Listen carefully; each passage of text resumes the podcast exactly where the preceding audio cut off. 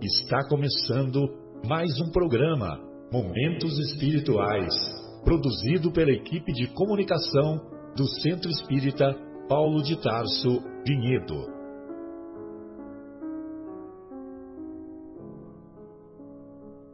Se guardas contigo o estigma do sofrimento, indagando pela solução dos velhos problemas do ser e da dor, se percebes a nuvem que prenuncia a tormenta e o vórtice traiçoeiro das ondas em que navegas, vem conosco, estudemos a rota de nossa multimilenar romagem no tempo, para sentirmos o calor da flama de nosso próprio espírito a palpitar e morredouro na eternidade, e acendendo o lume da esperança, perceberemos juntos em exaltação de alegria que Deus, o Pai de infinita bondade, nos traçou a divina destinação para além das estrelas.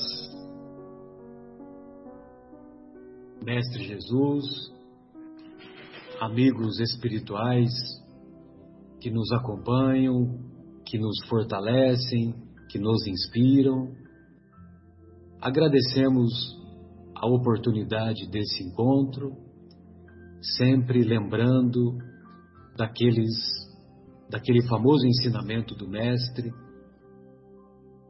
que diz que onde houver dois ou três dos seus discípulos reunidos em meu nome, que aí eu estaria, eu Jesus estaria.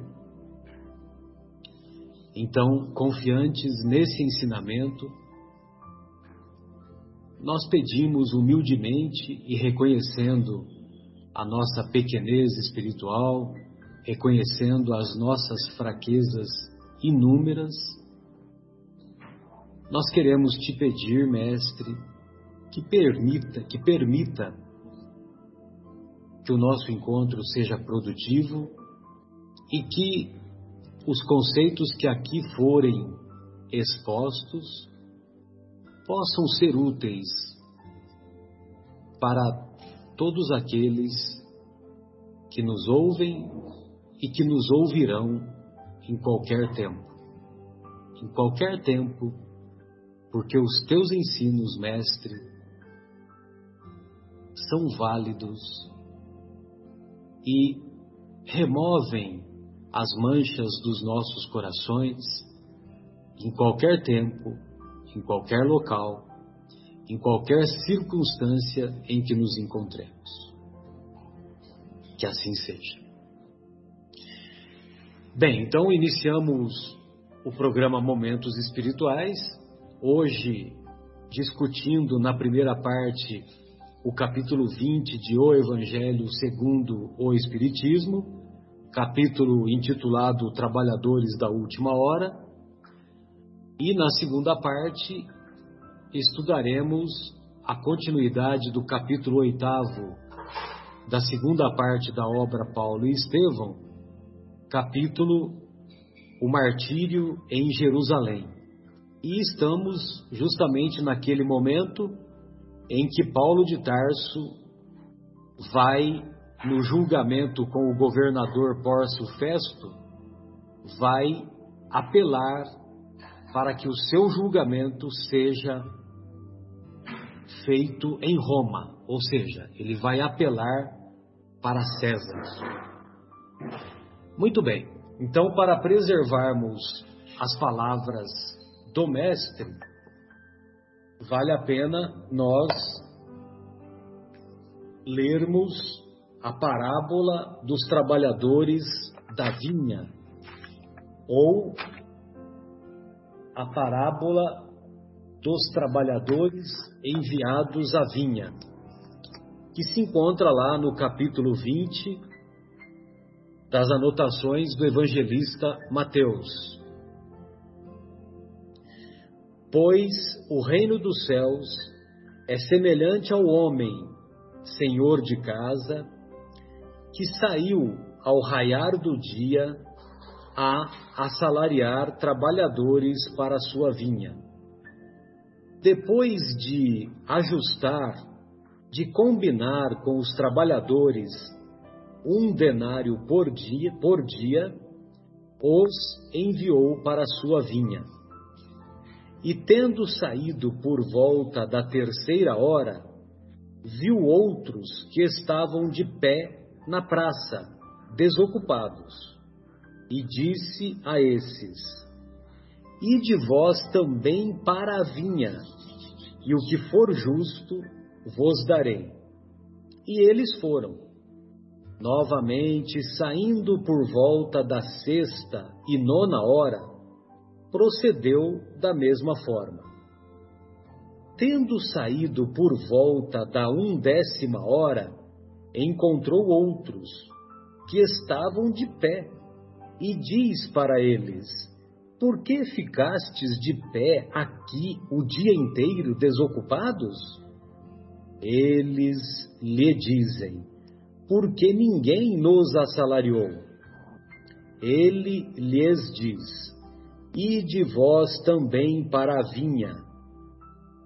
Chegado o fim da tarde, o senhor da vinha diz ao seu administrador: chama os trabalhadores e paga-lhes o salário, começando dos últimos até os primeiros.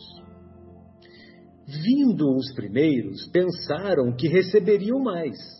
Todavia, também eles receberam um denário cada um. Ao receberem, murmuravam contra o senhor da casa, dizendo: Estes últimos fizeram só uma hora, e tu os fizestes iguais a nós, que carregamos o peso do dia e o calor ardente? Em resposta, disse a um deles: Companheiro, não estou sendo injusto contigo.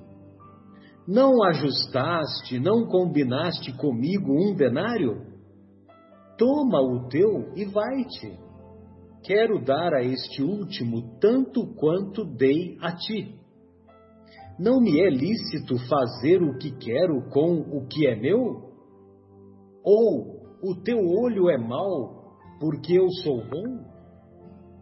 Assim, os últimos serão primeiros, e os primeiros serão últimos. Bem, é lógico que nas parábolas do Mestre, ele procurava é, buscar ensinamentos através daquilo que as pessoas vivenciavam na época em que o Mestre esteve conosco. Então, trabalhador, trabalhar, trabalhador na vinha, na plantação, as coisas da agricultura eram acontecimentos frequentes entre eles. Então ficava mais fácil para eles aprenderem o, o fundo dos ensinamentos. O reino dos céus, nós já aprendemos que o reino dos céus é a obra divina no coração do homem. A obra divina no coração do homem. E quando Jesus fala que o homem, que o dono da vinha, é, referia-se à terceira hora, à sexta hora, à nona hora, nós devemos nos recordar que naquela época eles contavam as horas do dia a partir do surgimento do sol. Então, a, a terceira hora seria equivalente às nove horas da manhã para nós hoje. A sexta hora seria o equivalente ao meio-dia, três da tarde, a nona hora, e a undécima hora seria cinco da tarde. Então, quando nós observamos essa parábola apenas nos, do ponto de vista literal, nós consideramos, fazendo uma análise superficial, que o senhor da vinha agiu de maneira injusta, né? Se nós for, formos fazer uma análise literal. Porque o cara que trabalhou só uma hora, o trabalhador que trabalhou apenas uma hora, ele ganhou o mesmo que o cara que trabalhou nove horas, dez horas, onze horas, né? Mas os ensinos do mestre, eles não devem ser interpretados superficialmente e muito menos literalmente. E hoje nós estamos aqui na, na companhia não somente do Egimar, né, Egimar? E também estamos na companhia do, do meu irmão Marcos. E o meu irmão Marcos, eu tenho a honra de ter uma convivência agradável e amistosa com ele, uma vez que ele estudou teologia e ele é pastor da, da Igreja Assembleia de Deus, né, Marcos? Fala, pode falar boa tarde, bom dia, boa noite aqui para nós. Boa tarde aos ouvintes aí, é uma alegria poder estar aqui é, recebendo esses ensinamentos aí em comunhão e graça, né, com meu irmão Marcelo, né, de, de longa jornada, de grande aprendizado que a gente tem né, degustado aí da nossa caminhada, da nossa existência aí muito aprendo e muito me alegro pela, pela oportunidade de estar junto com, com os ouvintes e com os, com os, irmãos aqui, com, com a Edmar também, né? de uma maneira muito alegre e amistosa, né? sabendo que o que repercute aqui para nós, nossos corações, são os grandes ensinamentos do Mestre, né? De Jesus, e nas palavras de Paulo, né? que me vem à mente aqui agora, né? É, me vem essa, essa passagem. Sede firmes e constantes, abundantes na obra do Senhor, porque a recompensa vem do Senhor, que completando né, na, naquilo que me vem ao coração aqui, tem cuidado de nós pela sua divina graça, amor, bondade e misericórdia. Só que você tem que falar em qual passagem se encontra, 1 né? Coríntios 15, 58. Ah, beleza. 1 Coríntios 15, 58 é o CEP. É o CEP. É o CEP, né? É endereçamento. É endereçamento, legal. E muito feliz por estar aqui com vocês. Maravilha, Marcos. Boa apresentação aí dos ensinamentos, né? E fico aqui ouvindo aqui com muita alegria no coração. E em qualquer momento que você quiser fazer algum comentário, fique à vontade, tá? Que só esse daí para mim já já podemos terminar o programa, né, Edmar? Já me alegrou sem muito. Dúvida, sem dúvida, com certeza. Né? muito bem. Bom, e aí, é, tem um comentário aqui na Bíblia de Jerusalém a respeito dessa parábola, que é uma nota de rodapé que os, os estudiosos né, da, que compuseram essa, essa Bíblia, né, eles dizem assim: ajustando até a tarde desocupados e pagando a todos o salário integral, o senhor da vinha, o senhor da vinha, lógico que é Deus, né? O senhor da vinha deu provas de bondade que vai mais além do que a justiça, mas sem ofendê-la. Assim é Deus, que admite no seu reino os que chegaram tarde, como os pecadores e os pagãos.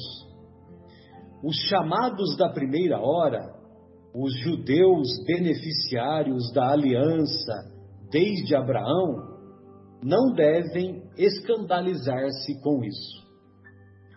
E quando ele diz aqui, Marcos e Egimar, assim é Deus que admite no seu reino os que chegaram tarde, como os pecadores e os pagãos. Eu me recordo que tem uma passagem, só que eu não me lembro qual evangelista que anotou, talvez o Marcos possa me ajudar, que num determinado momento Jesus diz que os publicanos e as prostitutas antecederão os fariseus no reino dos céus, por conta da hipocrisia dos fariseus, né?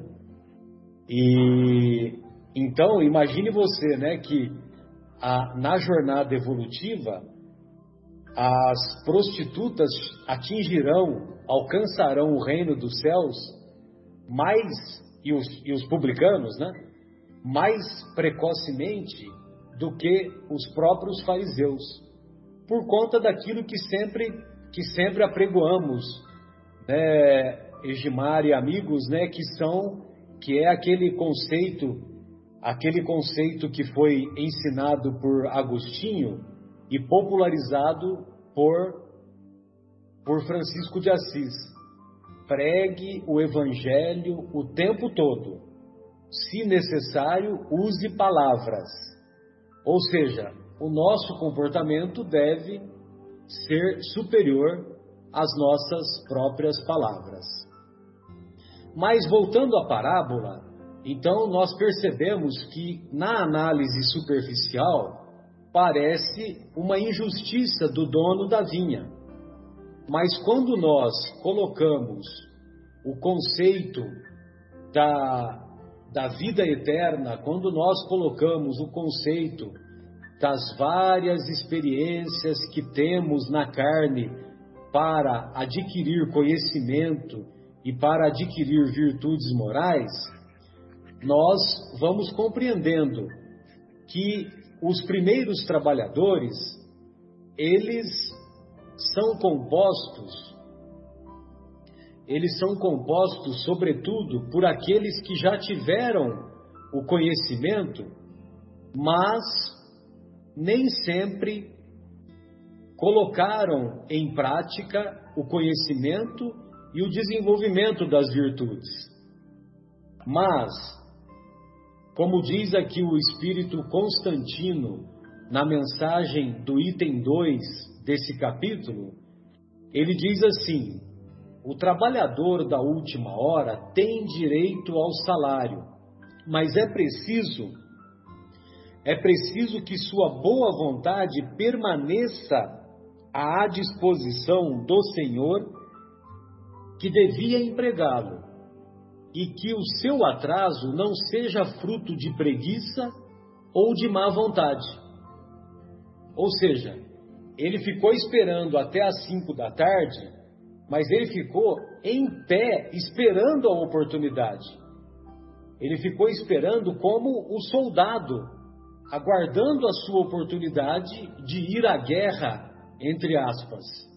Mas ele estava pronto ele já estava uniformizado, ele já estava com, é, com as suas armas, com o coturno amarrado, com o cap, com o fuzil, e estava pronto para ir, ir à luta, para ir ao trabalho. Agora, se ele ficasse, é, se ele demonstrasse má vontade, ele não seria digno de ser chamado pelo dono da vinha ou ser chamado por Deus, ou ser chamado pelos benfeitores espirituais. Agora, o que dirá daquele que, além de ficar ocioso, ocupou o tempo para a delinquência? Imagine você, ocupou o tempo para praticar maldades, para praticar atos menos felizes, para cometer injustiça. Para esses, o Senhor vai dizer assim, como diz o Espírito Constantino: O Senhor lhe dirá: Não tenho trabalho para ti no momento. Tu de desperdiçaste teu tempo, esqueceste o que aprendeste. Tu não sabes mais trabalhar na minha vinha recomeça aprendendo, e quando estiveres mais disposto, virás até mim, e abrirei meu vasto campo, e poderás trabalhar a qualquer hora do dia. A qualquer hora do dia. Muito bem. Separei aqui uma mensagem também da obra Vivendo o Evangelho e na obra Vivendo o Evangelho, tem duas mensagens aqui muito significativas. Então, o, o Espírito André Luiz diz assim: não adianta. O nome da mensagem é Não adianta. A difusão do Espiritismo, revivendo as lições da Boa Nova, é mais do que simples explanação teórica não adianta eloquência. Se falta modéstia. Então não adianta firmeza nos conceitos se você não tem modéstia. Não adianta palavra fácil se falta humildade a você. Não adianta verbo brilhante se você não tem paciência. Não adianta página instrutiva se você não tem tolerância. Não adianta livro precioso se lhe falta compreensão. Não adianta discurso convincente se lhe falta a fé. Não adianta narrativa tocante se falta esperança. Não adianta poesia se falta sentimento nobre. Não adianta ensinamento se lhe falta caridade. Não adianta cultura se lhe falta amor. Jesus alicerçou o Evangelho na prática do bem. Realmente, não adianta a pregação se falta o exemplo. O exemplo arrasta. A palavra muitas vezes toca o coração, mas o exemplo arrasta multidões. O exemplo é muito mais convincente. E quando ele diz assim, não adianta discurso convincente se falta a fé, eu me recordo de uma de uma história, né, Edmar? Se eu não me engano, eu acho que eu até falei na semana passada que é a que o capítulo da semana passada foi a fé transporta montanhas, né? E, e é aquela história que numa comunidade numa comunidade distante, numa região de muita seca, essa comunidade tomou conhecimento que numa comunidade vizinha, próxima, havia um pastor, um, um pastor de uma das, das derivações do protestantismo, né? Que, que ele tinha uma fé muito ardente e que quando ele era chamado para fazer orações, para fazer intercessão a Deus, pelos mais variados motivos, que Deus sempre atendia às suas preces, né? E aí, essa comunidade que já estava lá com alguns meses numa seca muito intensa, resolveu pedir a ajuda desse pastor. Aí o pastor agendou uma data e foi até aquela comunidade. Quando ele chegou lá naquela comunidade, a igreja ficou cheia de, de, de pessoas, cheia de fiéis, e, e, os, e o pastor olhou para aquela plateia, né, para aquela assembleia, e olhou e disse assim: Olha, eu sinto muito, mas eu vou embora, eu não vou fazer prece nenhuma, porque eu já vi que aqui não vai dar certo. Aí foi aquele, foi aquele turbilhão, né? Foi aquela, aquele pega para capar, né? Aí, mas por que, que você vai fazer isso? Que negócio é esse? Meus amigos, vocês, vocês pediram para eu vir aqui para fazer uma prece para que Deus permita que a seca seja interrompida e que haja chuva. E eu estou olhando para vocês aqui, vocês dizem que são tementes a Deus, vocês dizem que são fiéis, só que eu não estou vendo ninguém com guarda-chuva. Já conhecia essa história, né? Ah, o Marcos também já conhecia a história, né? Então, quer dizer, não adianta, exato, não adianta o discurso convincente se falta a fé. E para a despedida aqui da minha fala, tem um comentário, uma outra mensagenzinha que é acerca da proposta espírita. A proposta espírita está relacionada com, com o, aquele item da mensagem do, do Erasto. O Erasto foi discípulo de Paulo. E o Erasto, benfeitor espiritual. O Erasto, ele fala que faz aquela mensagem missão dos espíritas, né? Inclusive, nessa mensagem Missão dos Espíritas, Marcos, Egimar e estimados ouvintes, é, tem um determinado momento que ele diz assim: somente lobos caem em armadilhas de lobos. Somente lobos caem em armadilhas de lobos. Porque, deixa eu ver se eu acho aqui. Somente lobos caem em armadilhas de lobos. Poxa, só porque eu falei agora eu não vou achar, hein? Pois o pastor saberá defender as suas ovelhas contra os carrascos e moladores. Exatamente. No momento que você falou, eu achei. O pastor saberá defender suas ovelhas dos carrascos e moladores. Dos carrascos e moladores. Então, se nós, não, se nós dizemos que não somos lobos, nós não devemos nos preocupar com aqueles que, que farão as armadilhas, as armadilhas conosco. Porque o pastor, Deus, nos, Deus saberá nos tirar dessas armadilhas.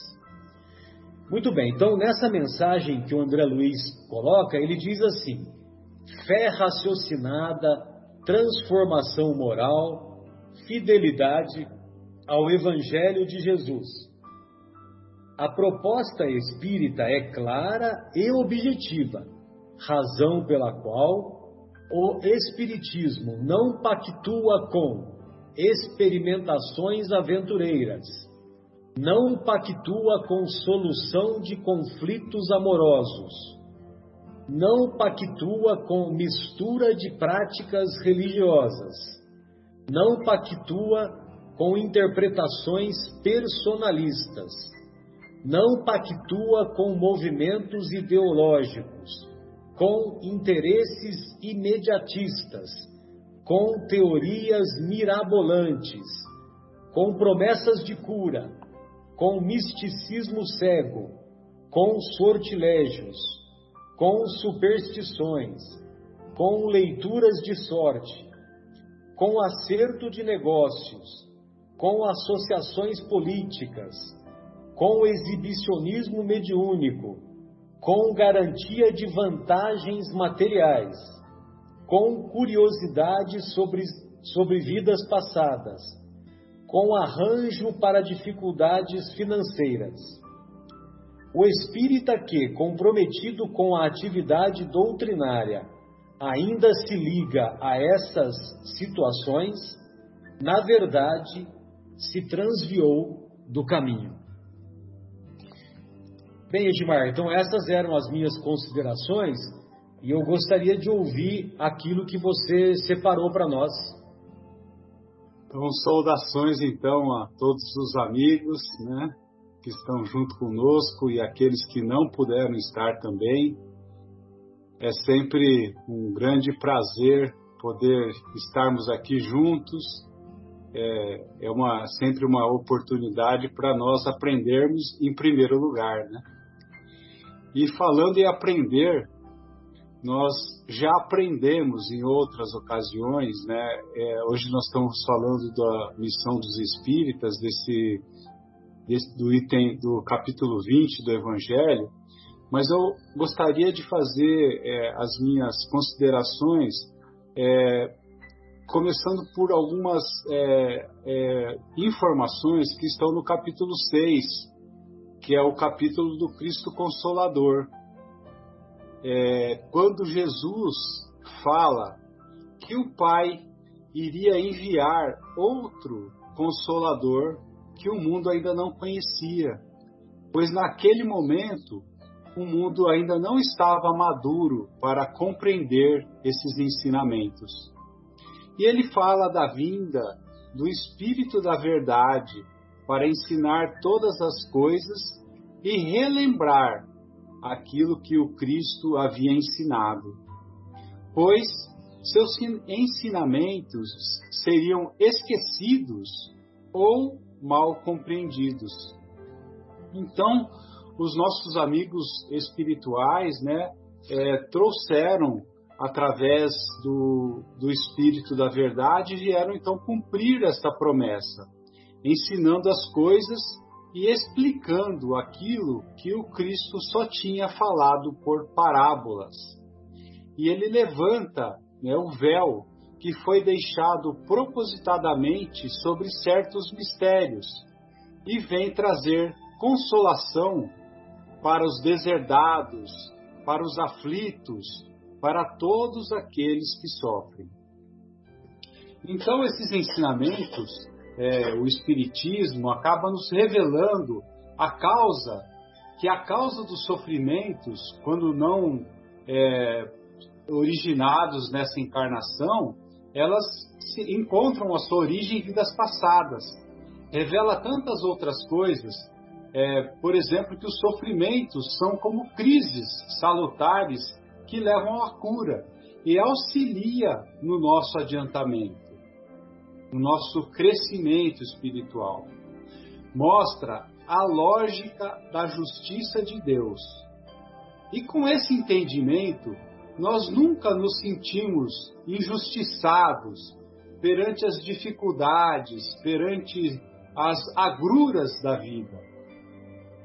O, esses ensinamentos, eles proporcionam uma fé inabalável no futuro, onde a felicidade é o nosso destino. O mestre sempre diz você que nós seremos felizes, que nós vamos atingir a perfeição. Então, aprendemos a dar menor valor às coisas terrenas. E a perspectiva de uma felicidade que nos espera, o que, que ela nos traz, essa perspectiva? Ela nos traz paciência, resignação e coragem para caminhar sempre.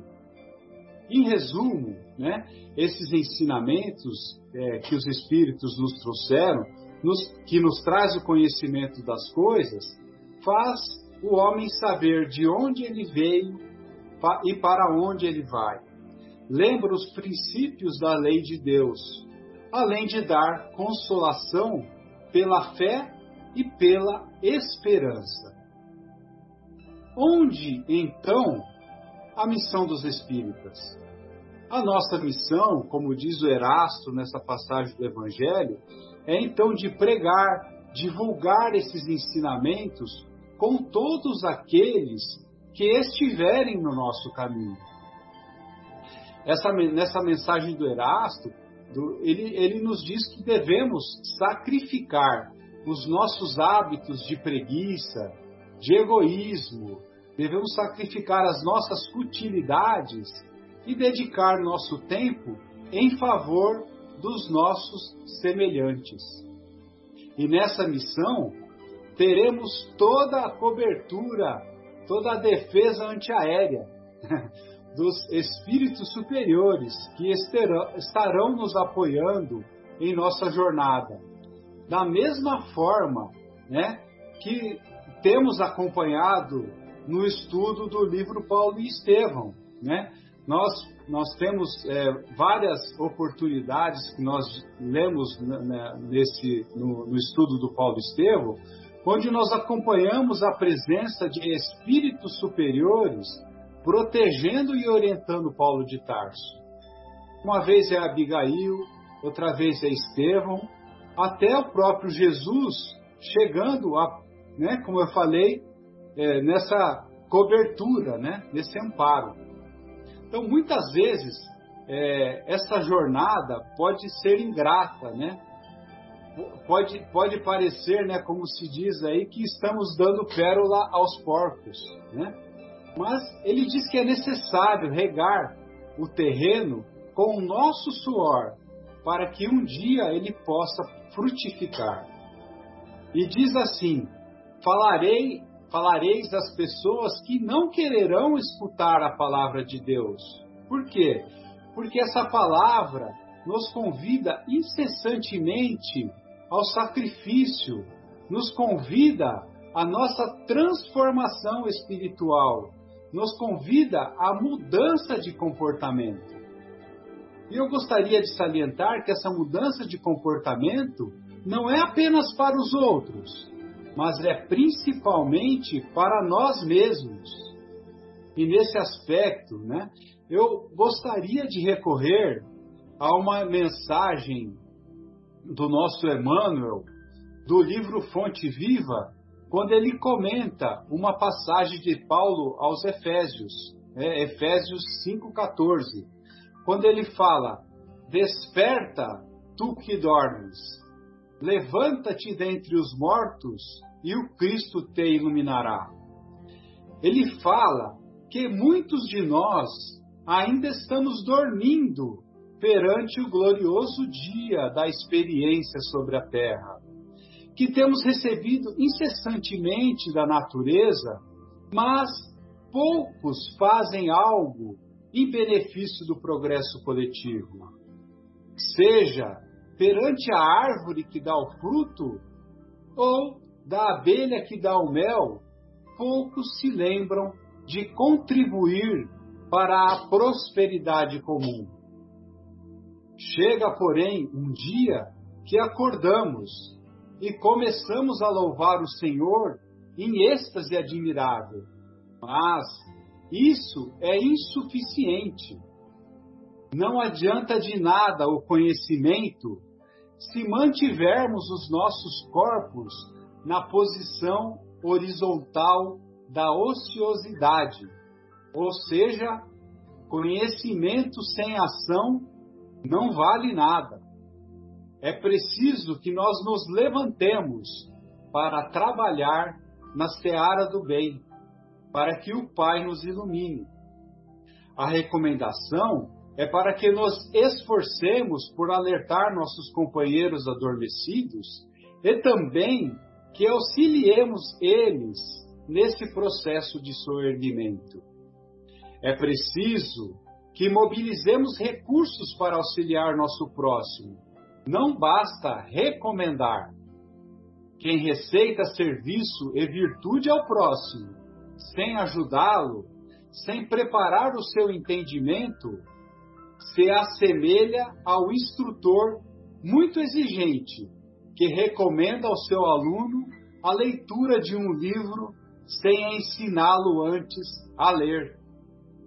Então, nós espíritas que temos ao nosso alcance todo esse conhecimento trazido pelo Consolador prometido, temos que acordar para a vida superior, levantarmos para a execução das boas obras e o Senhor nos ajudará para que possamos ajudar aos outros.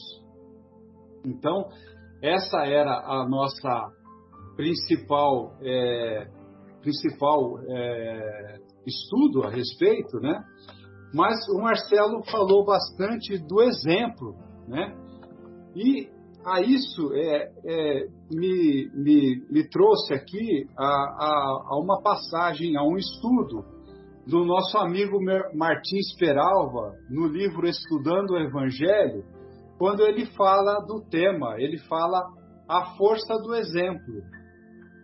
Vos dei o exemplo para que, como eu vos fiz, façais também vós. A influência, eu vou ler então esse, esse, essa, essa passagem aqui, do, esse, esse, esse item 38 do livro, desse livro que eu citei, que é muito, é, é, tem tudo a ver com aquilo que nós estamos falando. Então, Estudando então, fala, o Evangelho, Martins Peralva, né? Isso. Martins Peralva foi um grande amigo do Chico e ele conviveu muito tempo com o Chico, né? Lá em, lá em Pedro Leopoldo, na época de Pedro Leopoldo. Então, e nesse item 38, amigos, ele fala assim: a influência do Espiritismo não se faz sentir apenas nos meios que lhe são peculiares. A sua atuação salutar e construtiva, altamente construtiva, convém ressaltar, estende-se sem dúvida a outros ambientes, outros setores, outras esferas. Reformando-se pouco a pouco, à medida que vai compreendendo, sentindo e aceitando de coração a mensagem renovadora da doutrina, o espírita começa muitas vezes, sem o notar, a ser um elemento proveitoso ao meio onde vive. Isso acontece por ser o Espiritismo uma doutrina de autorresponsabilidade. Quando o homem começa a sentir a influência renovadora da terceira revelação, sente igualmente, simultaneamente, uma noção de responsabilidade irresistível que o faz iniciar logo a sua metamorfose, metamorfose íntima, principiando de modo especial a preocupar-se com o problema da exemplificação.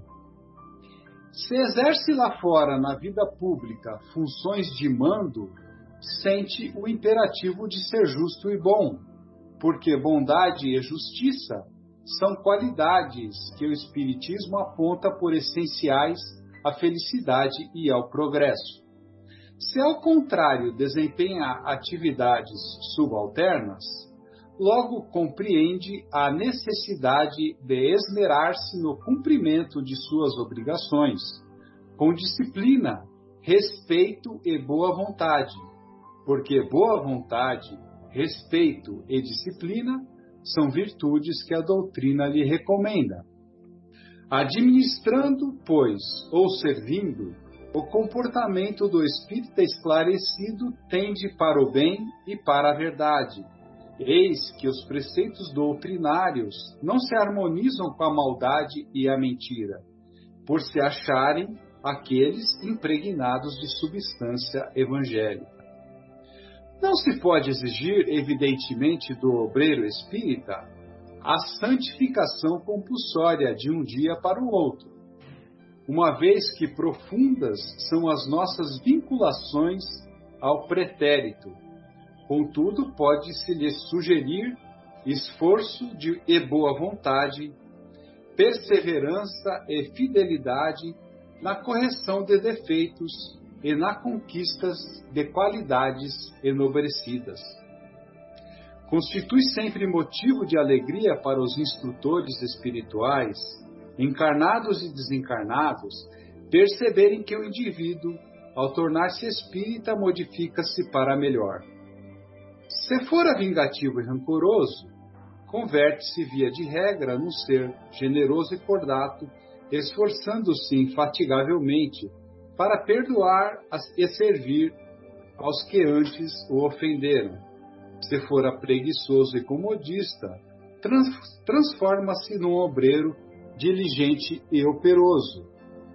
E se comprazia no comentário maledicente com relação a tudo e a todos, torna-se discreto, habituando-se inclusive a observações ponderadas e sinceras. Transformando-se assim, gradualmente, acho que esse gradualmente é que é importante, porque essa nossa transformação é gradual. Transformando-se gradualmente para o bem e para a luz, para o amor e para o conhecimento, o servidor do Espiritismo pode influenciar de maneira satisfatória a comunidade a que pertence, beneficiar o ambiente onde a suprema bondade o situou, melhorar a coletividade de que participa, reajustar caracteres e aprimorar sentimentos de companheiros que lhe partilham a experiência evolutiva. Isso porque o exemplo, a força do exemplo, minha gente, constitui a mais edificante pregação que o homem fiel a si mesmo pode realizar a benefício seu e a benefício do próximo. A palavra, embora culta e superior, pode ser esquecida. O bom exemplo, observado e sentido, permanece indelével na retina e nos refolhos conscienciais Daí ter o Mestre asseverado aos seus discípulos após ter lavado os pés. Eu vos dei o exemplo para que, como eu vos fiz, façais também vós. João 13, 15. Sensacional. E além da, do, do exemplo, a, a, utilização correta do tempo, né, Edmar? Sem dúvida nenhuma Porque o trabalhador lá ficou esperando o dia inteiro, ficou esperando a oportunidade, né? Exato. E olha só, na questão 918, o Kardec pergunta para os benfeitores na obra O Livro dos Espíritos: Por que indícios se pode reconhecer em um homem o progresso real que lhe elevará o espírito nas, na hierarquia espiritual? Aí os benfeitores respondem: o espírito prova a sua elevação quando todos os atos de sua vida corporal representam a prática da lei de Deus e quando antecipadamente compreende a vida espiritual. Todos os atos da sua vida corporal, todos os atos da sua vida corporal compreende a boa utilização do tempo, né? E Marcelo, é, é, nesse aspecto, né, o, é, acho que cabe a gente ler essa, a, a, a, o que o Erasto diz a esse respeito, né? É, como reconhecer aqueles que é, se acham, os espíritas que se acham no bom caminho, né? Que é no finalzinho da mensagem, né? No finalzinho da mensagem, né? Exato, ele, vale a pena, bem lembrado. Ele fala assim, ó, podeis reconhecê-los pelo ensino e a prática dos verdadeiros princípios de caridade, pela consolação que distribuírem aos aflitos, pelo amor que dedicarem ao próximo, pela sua abnegação e o seu altruísmo. Podeis reconhecê-los finalmente pela vitória dos seus princípios, porque Deus quer que sua lei triunfe e que os que a seguem são os escolhidos que vencerão. Os que, porém, falseiam o espírito dessa lei para satisfazerem sua vaidade e sua ambição, esses serão destruídos. Exatamente. Diz tudo, né? É. Muito bom, amigos. Beleza. É, você gostaria de fazer mais algum comentário, Marcos? Não, não. Fica, fica à vontade aí. Sim, agradeço. Não teve nenhuma, nenhuma, nenhuma do Paulo? Feliz aí com todo o aprendizado aí, toda a explanação. Do... O, meu, o meu irmão ele se chama Marcos Fernando, né? Mas faltou a inspiração para os meus pais que deveria ser Marcos Paulo. né, Marcão? Seria uma honra, seria uma honra. Não, eu sei, estou brincando, mas, mas beleza. Uh, Edmar, tem mais alguma consideração que você gostaria de fazer? Uh, eram essas as minhas considerações. Eu estou feliz aí da, de ter ouvido essas suas colocações aí que foram muito legais. Então vamos bem utilizar o tempo e, e dar mais valor para, para a ortopraxia do que a ortodoxia, né? Ou seja, dar mais valor para a prática do que pelas palavras, né? Vamos falar mais com os nossos atos do que com apenas com o verbo, né? Se preciso falar, se preciso pregar, né? É, pregue o evangelho o tempo todo. Se for preciso, com palavras, né? Com palavras. Muito bom. Então tá jóia. Então encerramos a primeira parte do nosso programa e retornaremos em seguida após a pausa musical.